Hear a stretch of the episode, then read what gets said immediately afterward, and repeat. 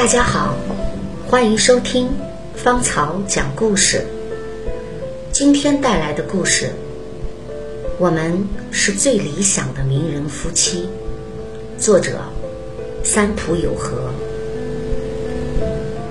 我的一生有过七次转机，在我二十八岁的时候，迎来了最大的转机，就是结婚。当时正是妻子山口百惠如日中天的年代，无论是唱歌还是演戏，她的才能都在全面的绽放。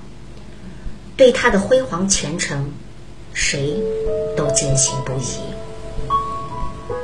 二十二岁的时候，因为拍摄电视广告，我第一次见到了妻子。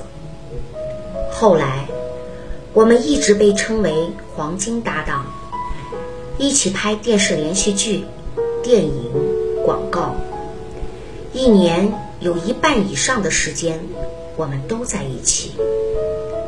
后来有人问我：“你在什么时候产生了恋爱的感觉？”这个问题真让我困惑，因为我自己也不知道相爱发生在何时。这样的关系再继续下去的话，那就结婚吧。什么时候对他说的这句话，我已经记不起来了。他回答我说：“要是结婚，我就不工作了。”当他跟我说。婚后要退出演艺界的时候，完全出乎我的意料。因为山口百惠的意义是巨大的，对事务所来说，它就是个聚宝盆；而对影迷来说，她就是他们的女神。然而，她回归家庭的决心很坚定。我要辞去工作，当你的太太。这话对于一个男人来说是很重的。为了这个还没有三十而立的男人，他放弃已经拥有的一切，把自己的人生全部奉献出来，托付给我。哪怕是再迟钝的男人，也会明白这样的重任。经过再三考虑，我得出的结论非常简单：好。我明白了。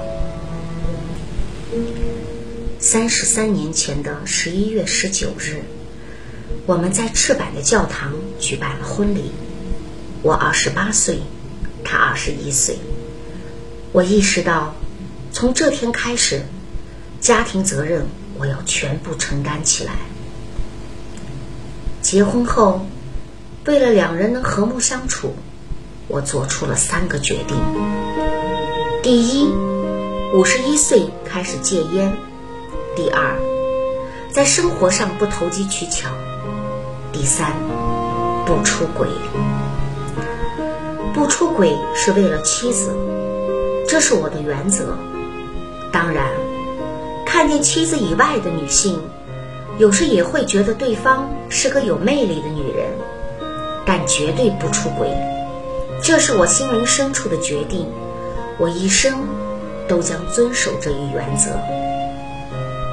结婚后，我们很快就搬到了位于高伦的公寓，岳母也跟我们住在一起。在同一座公寓大楼里，我买下了与我们居室相邻的房间，请岳母住下。有时，她从隔壁的房间过来一起吃饭，我们也去她的房间看看。这样的生活让人感觉很安心。然而，结婚三年多，我们一直没有孩子。就在我们差不多快要接受没有孩子的人生时，孩子降临了。紧接着第二年，我们又生了一个。考虑到孩子上幼儿园和小学，还有之后升学的事情，我决定。住到利川附近去。一九八七年，新家落成，我们搬了进去。我们是在地价最高的时候买的。高伦的公寓还留下了一些房贷。虽然转卖后的收益全部充当购买新家与土地的首付款，但房贷总额增加了，而且还贷时间长达三十五年。至今，我们还在还房贷。作为演员，我职业生涯中的三分之二都是很艰难的，有时没有戏可拍。但无论媒体如何纠缠不休，说我闲在家里没工作，妻子都毫不动摇，从来不说泄气的话。忘记哪次接受采访时，我说：“我们夫妻至今连一次架都没吵过。”很多记者都不相信，问我为什么。被问的次数多了，我得出这样的结论：相信。相信有两种含义：一是彼此性格合得来，二是彼此性格相互吸引，做什么事都很容易产生共鸣。日常生活都是小事的积累，幸福也如此。结婚每十年，我都会送妻子一个礼物。第一个十周年，我们奢侈的买了一对情侣表。第二个十周年，我们重新定做了结婚戒指。后来每十年，我们都购买一对新的戒指。每天晚饭时，我们通常都要喝酒。吃饭时间闲聊一些。没有要紧的话，电视也一直开着。不知不觉中，晚饭就吃了一两个小时。这样的晚饭是我们婚后一直未变的习惯。如果因为工作突然延时而不能回家吃饭，我会发短信告诉妻子，回不回家吃饭。这对于做饭等你回家吃饭的人来说是非常重要的。妻子在厨房忙着，我的手边没什么事，于是就想到到她的身边看看，帮忙摆摆餐桌，端端餐盘。